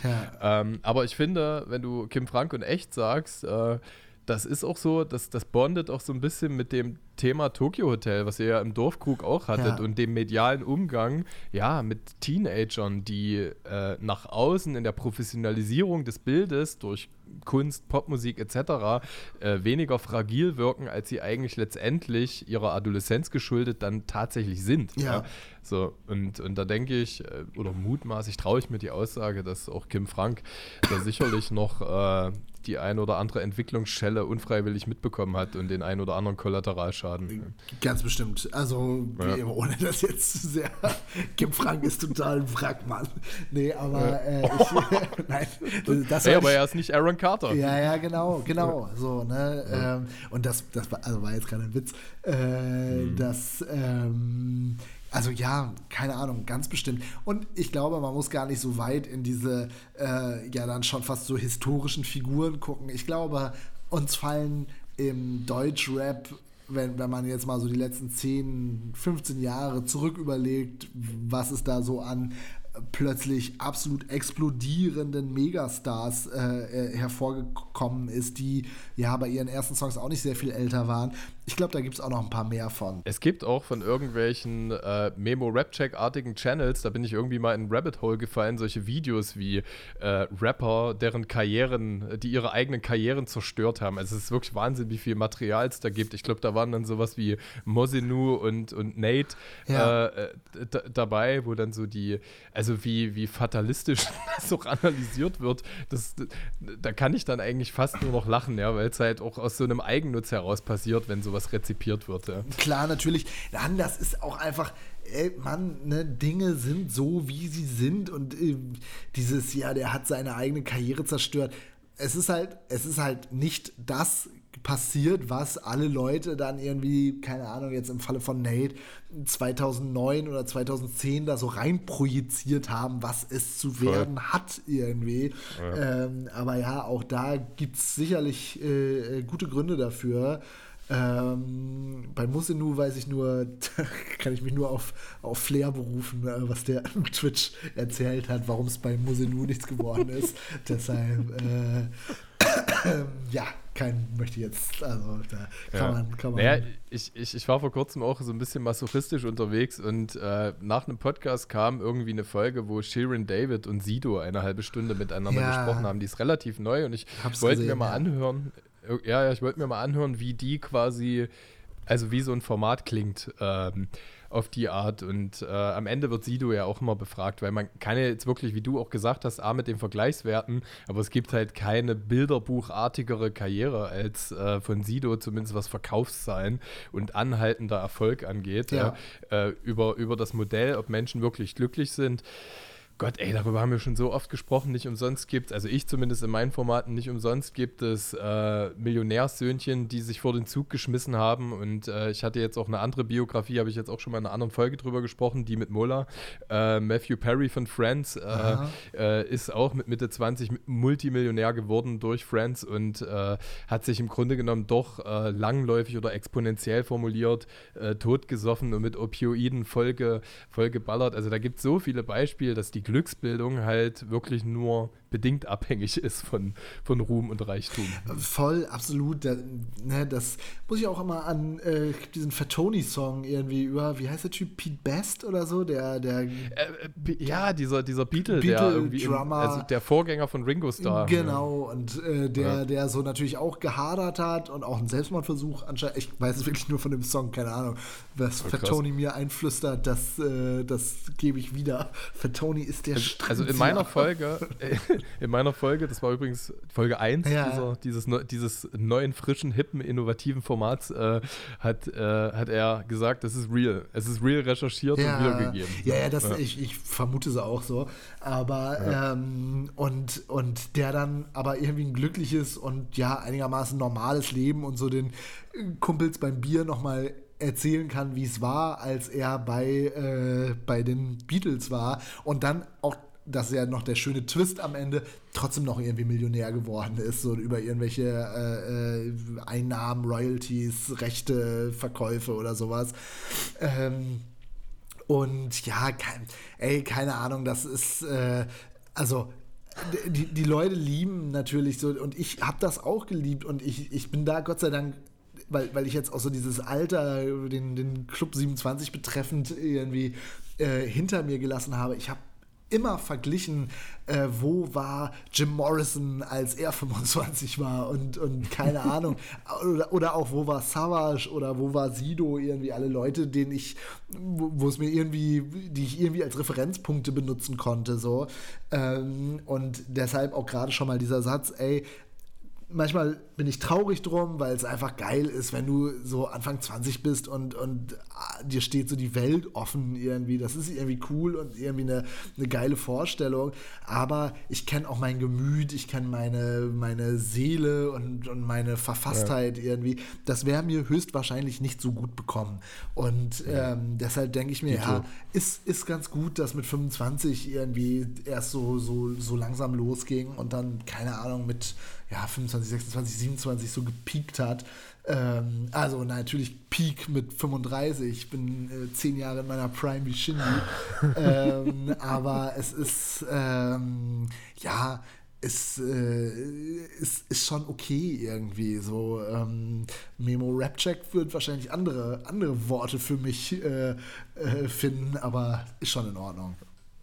Ist das erwähnt, also nicht no, no front, äh, Ja. aber ist das überhaupt erwähnenswert für Nemo Rapcheck? Bist du, bist du seine Nein, Klientel? Nee, nee, Quatsch. Also- Ich glaube, wir haben es einmal zu Mr. Rap geschafft, äh, das, also mit zugezogen maskulin. Äh, Und das war es dann aber auch. Das äh, ist einfach nicht die, die Welt, in der ich oder wir äh, stattgefunden haben und passt auch so. Äh, Ist erfrischend geil, oder? Also, wenn ich mir das so angucke, ich bin irgendwann, echt, ich habe lange nicht mehr Rap-Show geguckt, weil einfach ich wirklich so eine hohe Befremdlichkeit ja. äh, auf Basis dieses Verhaltens empfinde, wie über 40-jährige Männer äh, eigentlich ja so wie Drama Queens fungieren Ja. und so simpel gekränkt sind, dass man echt schon fast, äh, fast glaubt, dass das alles ein determiniertes Spiel ist. Ja. Ja, also ich kann die aufbereitete Form nicht ertragen. Also ich ertrage weder, ähm, oder keine Ahnung, Mr. Rap ist ja immer noch so die, die äh, bessere, bessere Variante von Memo Rap Check. Ähm, Absolut. Hey Leute, es hat sich also deshalb, äh, ähm, aber ich mag schon nach wie vor, also keine Ahnung, ey, ich glaube, ich habe das letzte Jahr äh, diese ganzen Flair-Twitch-Streams, das habe ich mir alles sehr interessiert reingefahren irgendwie und hat Ja. auch nochmal so mein, hat mich nochmal, hat dafür gesorgt, dass Ende der Nacht dann doch irgendwie auch so eine Hip-Hop-Platte geworden ist. Deswegen Flair. Ich habe da, ich hab da auch mit, mit, äh, mit Panik Panzer relativ breit drüber gesprochen, Ja. so, also über das Charisma von Flair. Ich kenne viele, also das ist so ein Hybrid. Äh, ich steige immer wieder ein und aus. Ne? Also ich, ich kann mir das ein Jahr lang mal nicht geben. Ja. Da ist mir das irgendwie zu kotzbrockig. Ja. Und dann im, im, im falschen Moment äh, so ein Twitch-Talk mal aufgemacht. Ähm, entsteht dann doch irgendwie so eine Sensationsgeilheit, wie halt jemand, jemand äh, polemisch, erfrischend, ehrlich, äh, auch so offen verletzlich, ne? So, also er baut ja auch manchmal Strategien auf, die dann nach hinten raus nicht funktionieren, Ja. die er dann aber wieder legitimiert Ja. durch, äh, durch seine Subjektivierung und äh, von daher kann ich das nachempfinden. Also deinerseits. Ich liebe das einfach. Also ich finde den einfach wirklich ernsthaft jetzt, ne? Ich finde einfach, das ist Ja. ein. Also was ich an dem wirklich liebe, das ist ein Hip-Hop-Typ. Der, der macht das, weil der Hip-Hop mag. So, ne? Das ist niemand, der sich dachte, boah, geil, äh, ähm, da verdiene ich jetzt schnelles Geld oder, oder äh, äh, vielleicht auch so in, ab- aber der kommt aus der Kultur, dem ist die Kultur wichtig irgendwie. Und das finde ich, finde ich schon irgendwie sympathisch, das, das äh, mag ich gern. Und jetzt gerade im Moment ist er sehr verletzt, hat Liebeskummer anscheinend und äh, geht da so offen mit um, irgendwie, spricht übers Weinen und, und äh, äh Echt, ja, ja? Also im Moment ist der, glaube ich, ganz äh, und hat auch glaube ich, nicht mehr so Bock, so schlecht gelaunt und cholerisch zu sein. Kann natürlich auch immer switchen irgendwie, aber ja, ja, ja. ich finde das schon, weiß ich nicht, keine Ahnung, ich finde das schon ein, eine respektable also ja, irgendwie einen respektablen Künstler. Also ich bin jetzt kein großer Fan von der Mucke irgendwie und, mhm. und muss jetzt nicht ja, hinter jeder Aussage stehen und so weiter und so fort. Aber irgendwie dieses äh, sich Feinde machen, äh, das dafür einstehen, diese Beefs auch durchzuhalten und auszuhalten, alles auf Kosten der eigenen seelischen Gesundheit irgendwie. Das ist zwar nicht besonders ne, nicht, nicht, wo ich sage, oh, das ist mhm. aber eine gute Strategie, aber wo ich mir denke, ja gut, wer bin ich auch im Vergleich zu einem Flair irgendwie, was so Street und, und weiß was ich nicht was angeht, ähm, finde ich irgendwie, keine Ahnung, ich, ich fand den früher immer blöd irgendwie oder ärgerlich so. Ähm, mhm. Und ich erinnere mich noch gerade daran, wie der auch so als Strategie hatte, immer, wenn er ein Rapper, also ich weiß noch, dass er immer bei Trettmann gesagt hat, wie heißt der, wenn er so drauf angesprochen wurde? Hast du schon mal ja, Trettmann? Ja, hab ich noch nicht gehört. Ja, ja. Wie heißt der? Ja. Trettmann? Habe ich noch gar nicht gehört. Ja. da dachte ich immer, da denkst du jetzt, das ist die, der geile Kniff zu sagen, Trapmann ja. habe ich noch nicht gehört. Ähm, aber ja, irgendwie, weiß ich nicht, ich finde den irgendwie cool. Äh, ich mag den irgendwie eine, also auch jetzt erst seit er Twitch hat, aber äh, mhm. irgendwie, weiß ich nicht, habe hab ich da ein Herz für. Genauso für Shindy muss ich auch sagen. Finde ich mag einfach Leute, bei denen ich merke, ah, ihr seid einfach Rap-Fans und ihr seid Nerds. So, das, das, äh, das, das, das blitzt da so durch irgendwie. Da kann ich auch ganz vieles dann scheiße finden, aber das, das äh, ist mir so als Hip-Hop-Fan einfach sympathisch.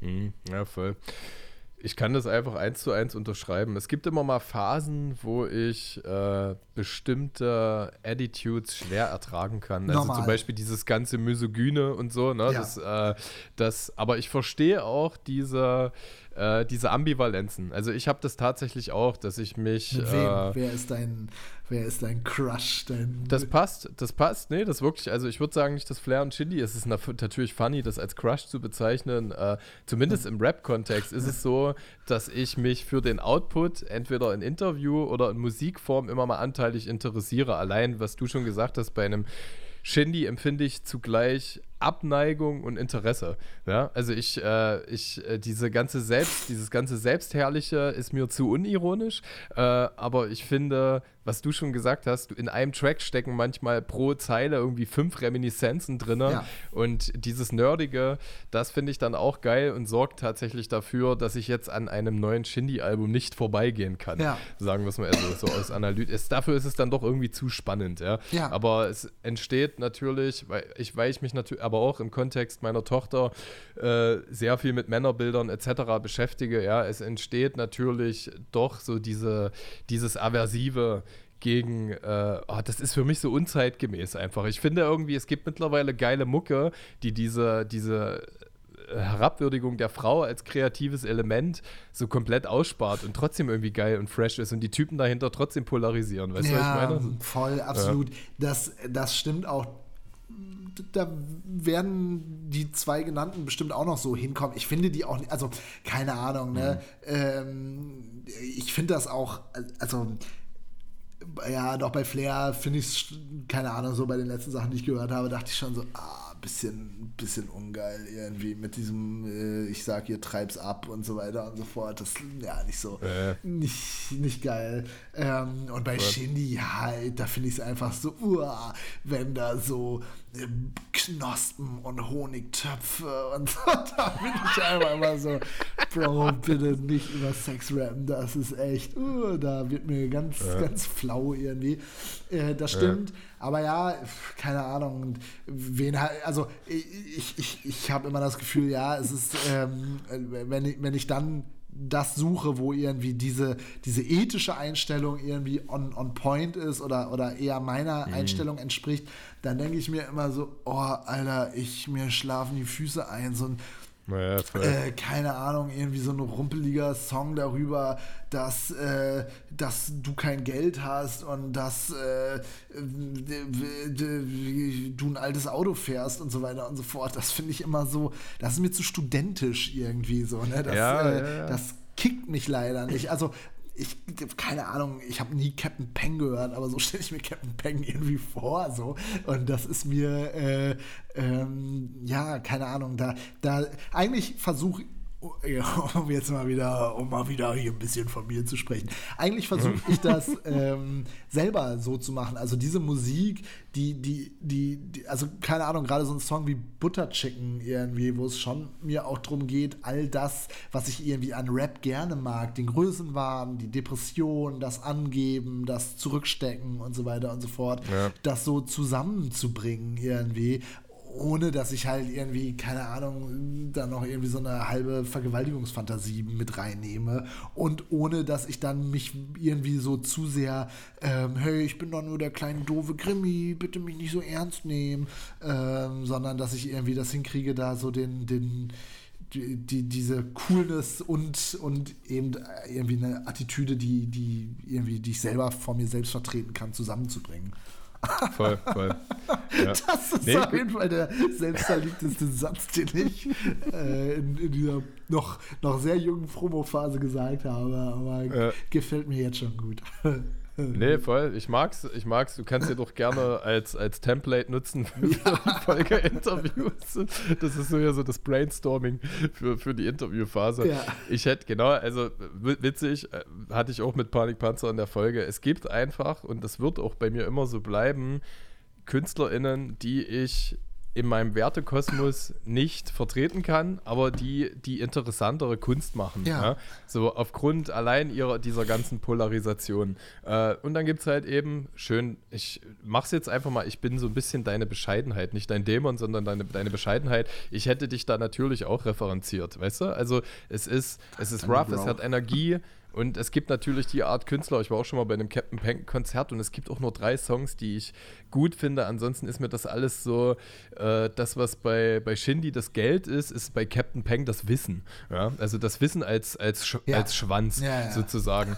und ähm, und ähm, genau, und, und da gibt es gibt mittlerweile so viele deutschsprachige KünstlerInnen, dass man es halt nicht pauschalisieren kann. Es muss, wenn man Reze jetzt Rezeptoren nimmt, ne, Sexismus, Polarisation, Materialismus, Beats, whatever und, und auf 100, 200 potenzielle Zutaten irgendwie äh, extrahieren, dann gibt's, kann man die Formel auch nie begründen. Und die Authentizität der Person, wie wir es jetzt gerade bei Flair hatten, ja, äh, die kann man halt irgendwie schwer kopieren. Und dann muss man sich halt auch mit diesem Hintergrund beschäftigen, Heimkind, ja, in, in welcher Bubble groß geworden und äh, generiert natürlich auch ein höheres Verständnis. Also zum Beispiel Flair ist ja auch bedeutend jünger bekannt geworden Ja. und dem, dem muss man einfach innerlich gegenüberstellen, ohne ihn in Schutz zu nehmen für irgendwelche übergriffigen Aussagen oder Taten, ja.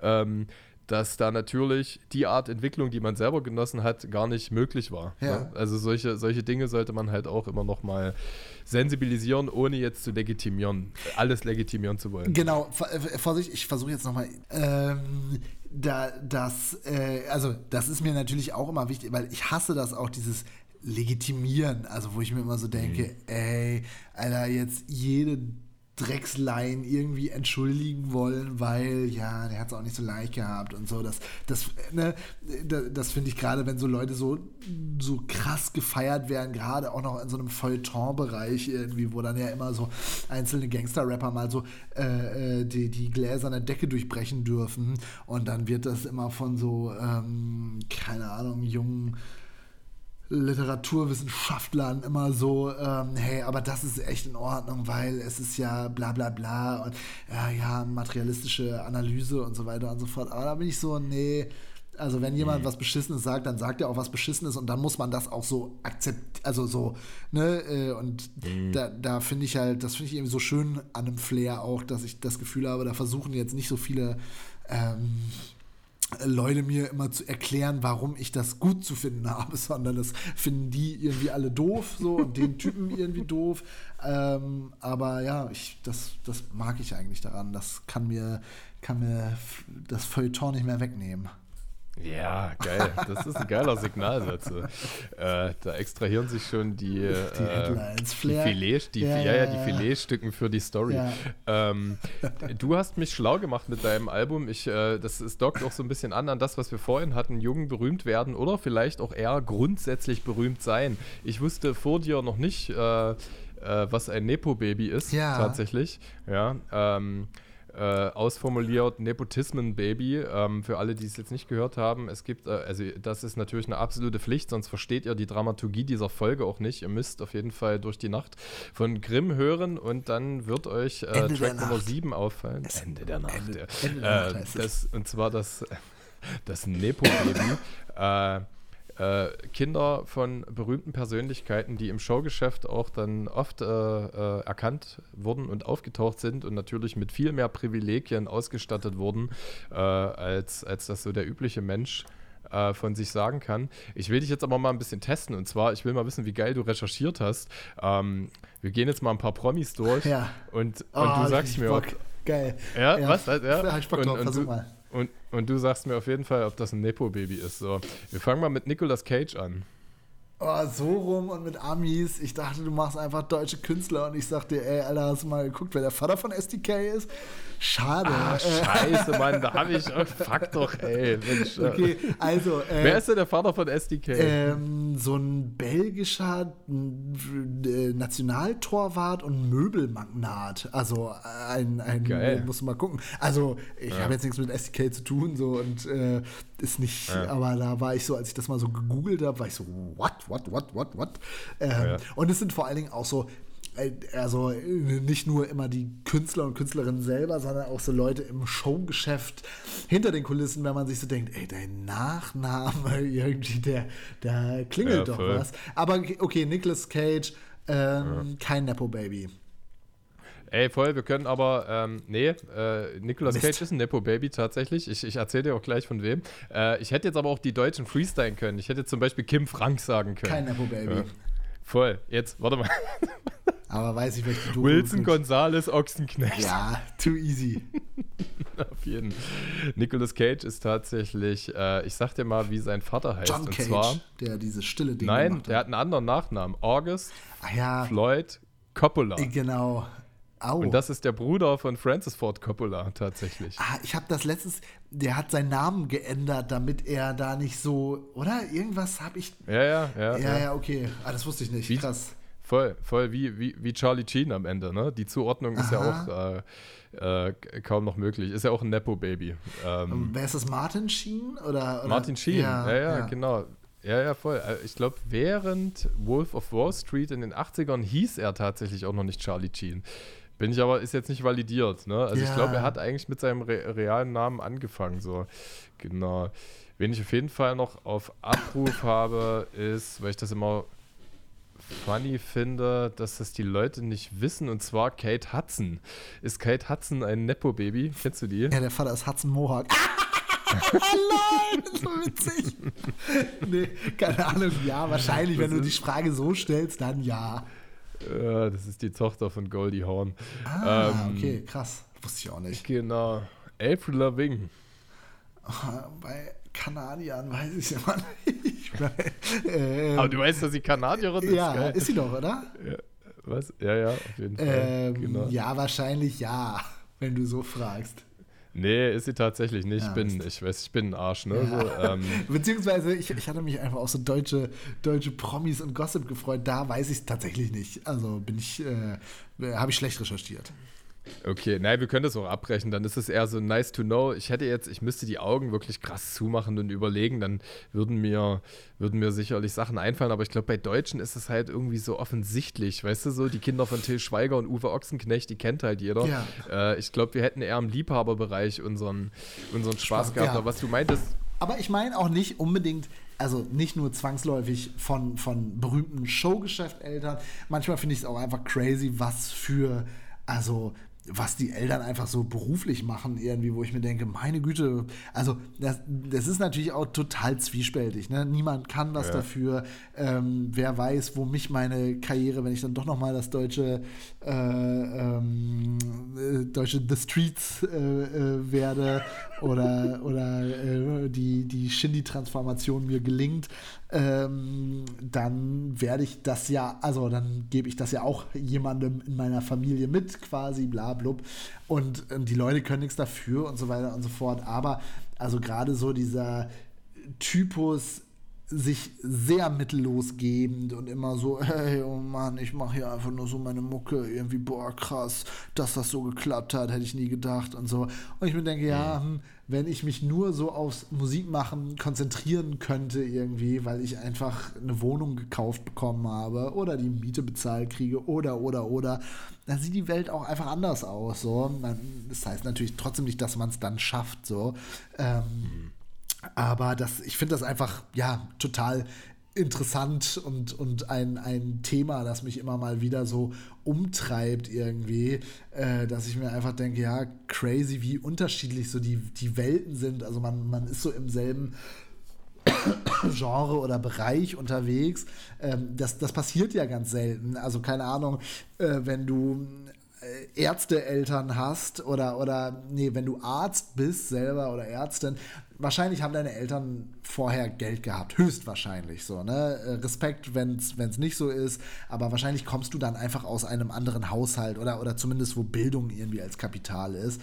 Äh, mhm. Und ähm, ich finde gerade in der Musikindustrie finde ich es auch manchmal einfach spannend mit, also keine Ahnung, ne? Dann ja, habe ich auf der einen Seite Flair irgendwie, den, den ich da so auf, auf der einen Seite, also das Heimkind quasi, und mhm. auf der anderen mhm. Seite hast du dann, ja, you name it, ne, die, die, wen ja, ja. es so alles gibt, so.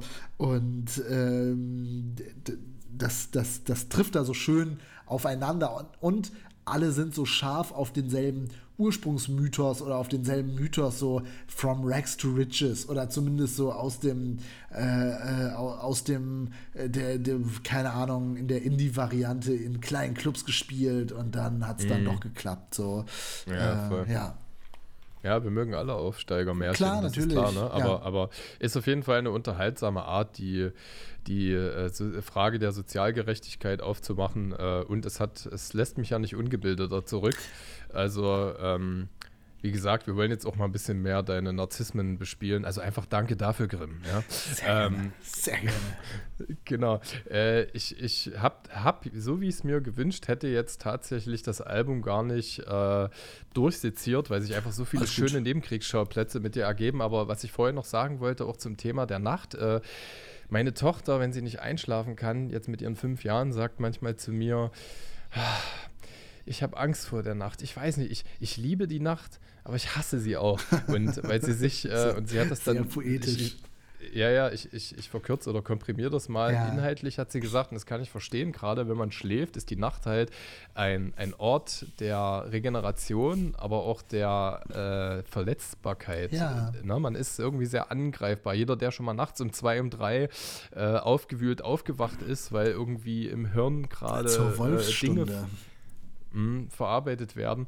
Und das ist tatsächlich äh, eine Nuance, die, die so ein bisschen von mir gefühlt wird. Und du hast ja die Heterogenität thematisch auch schon betont. Äh, wir haben jetzt auch über die, wie ich finde, theatralischen Komponenten wenig gesprochen, was okay ist. Wir haben ja keinen Ganzheitlichkeitsanspruch, aber gerade solche Tracks wie Sterne, äh, Ende der Welt oder Stirb nicht heute, ja, mhm. die äh, spielen ja auch A mit, also was heißt spielen, geben persönliche Geschichten wieder und äh, sind ja auch wirklich der vulnerable Teil des Albums, ähm, wie man so schön sagen kann. Ne? Und ich äh, glaube auch wenig, dass das so mies konzeptionell im Kontext des Gesamtalbums steht, sondern dass das irgendwie so Themen war, die gefühlt verarbeitet werden mussten deinerseits und sich jetzt einfach gut in diese Soundästhetik des Albums eingliedern konnten. Ja. Ich habe mitgefühlt, gerade bei, äh, gerade bei Sterne, mhm. ja, weil gerade, also wir hatten es auch so ein bisschen, um das jetzt so ein bisschen in, in, in eine äh, Stringenz ja. zu bringen, äh, die Jugend und die Nacht, ja. Also man hat ja nominell mehr von der Nacht, gerade in jüngeren Jahren, ja. ja. Und auch, auch äh, Freundschaften, die, also eine wird ja bei Sterne thematisiert, ja.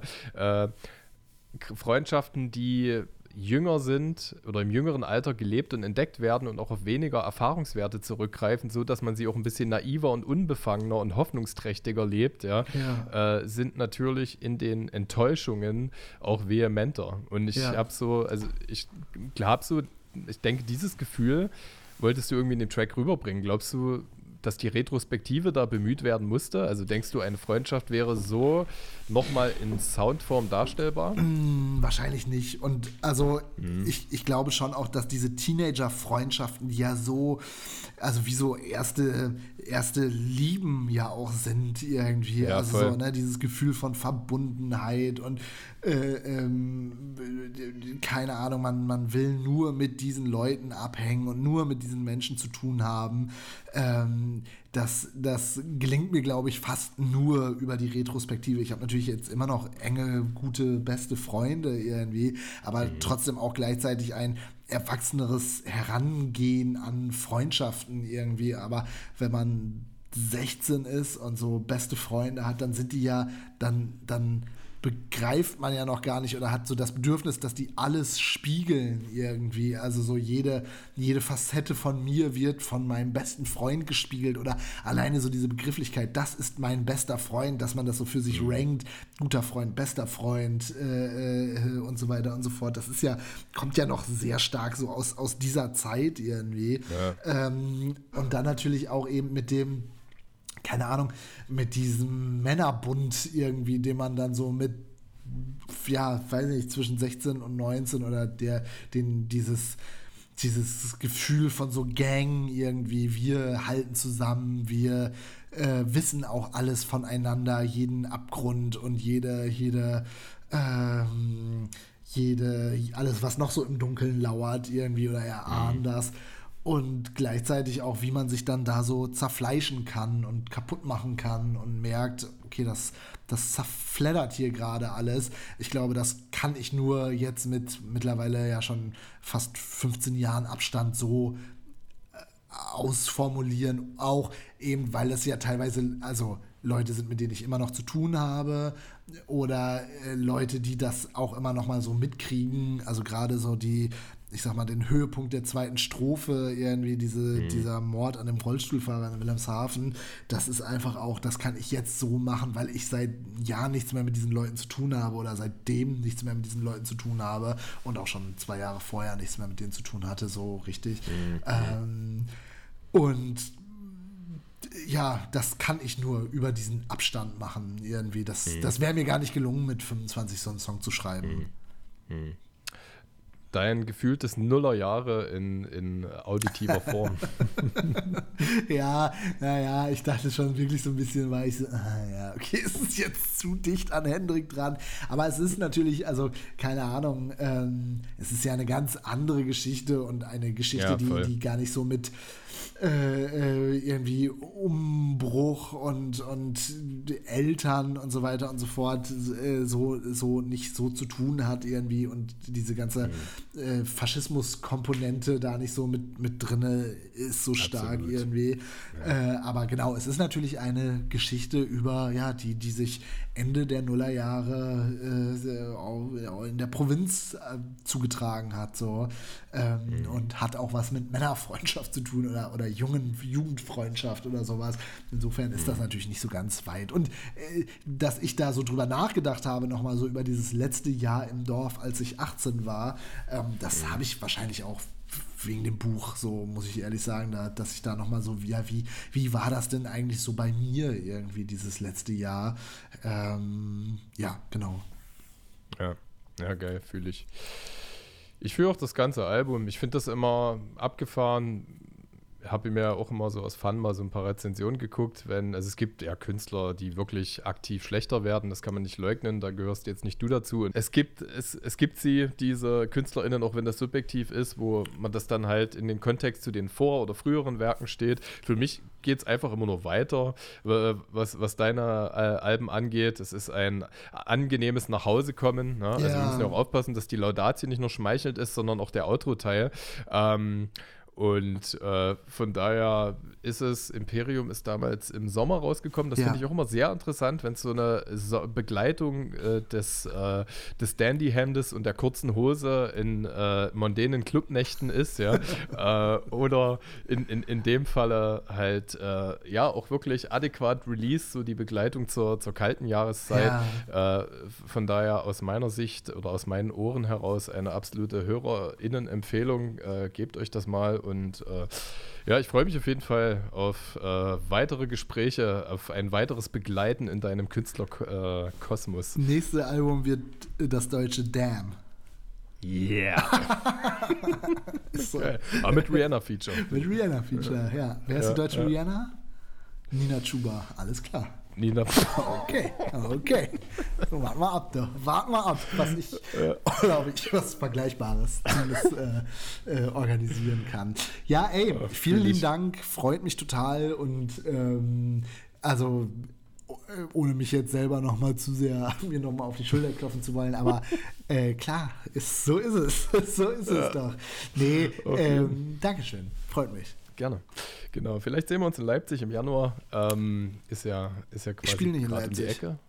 Oder? In Dresden. In Dresden spielen? Ja, ah, okay, okay. Jena, Dresden genau. und äh. Chemnitz. Auch mal geil. Ich glaube, du hast das ja auch so ausgelobt, ne? dass das so ein bisschen untypischeres äh, ja, es, Habitat ist. Es ist jetzt wirklich, ne? also alles auch mit äh, heißer Nadel, äh, beziehungsweise es hat jetzt einfach gut, dass jetzt die Platte rausgekommen ist oder dass die digitale ja. Platte und die Tour ansteht und so weiter und so fort. Eigentlich war das ursprünglich mal als so eine Zwischenstopp-Tour angeplant. Ja, also so, ne, was, was man so mal macht irgendwie. Das ist jetzt natürlich ganz, ganz gut, aber ah, ich habe auch Bock, äh, sonst ist es immer Köln, Hamburg, Leipzig, ähm, Berlin, das sind so die Städte, wo es gut läuft. Dann macht man immer noch München dazu und keine Ahnung, noch irgendwas anderes. Ja. Und äh, jetzt habe ich auch mal Bock auf, ja, Rosenkeller in Jena, ähm, wie das Geil, wohl wird. Fühle ich. Fühle ich, ja, auf jeden gut. Fall. Mein Lieber, bevor wir gar nicht rauskommen, bleib mir gewogen. Schön, dass du da warst. Und yes. ähm, gehabe dich wohl. Ich wünsche dir eine wunderschöne, kuschelige Weihnachtszeit auf deinem Tigerfell unbekleidet. auf Kamin. Danke dir. Dankeschön. Bis dann. Tschüss. So, ihr Lieben, vielen Dank, dass ihr bis hierhin die Lauscher aufgesperrt habt.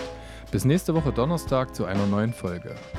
Wie am Anfang erwähnt, schaut doch mal in die Show Notes zur Spendenaktion dieser Staffel und helft mir für die Kinder und Jugendlichen im AWO Wohnheim Kreuzberg in Wernigerode ein gezieltes Projekt zur Freizeitgestaltung zu finanzieren.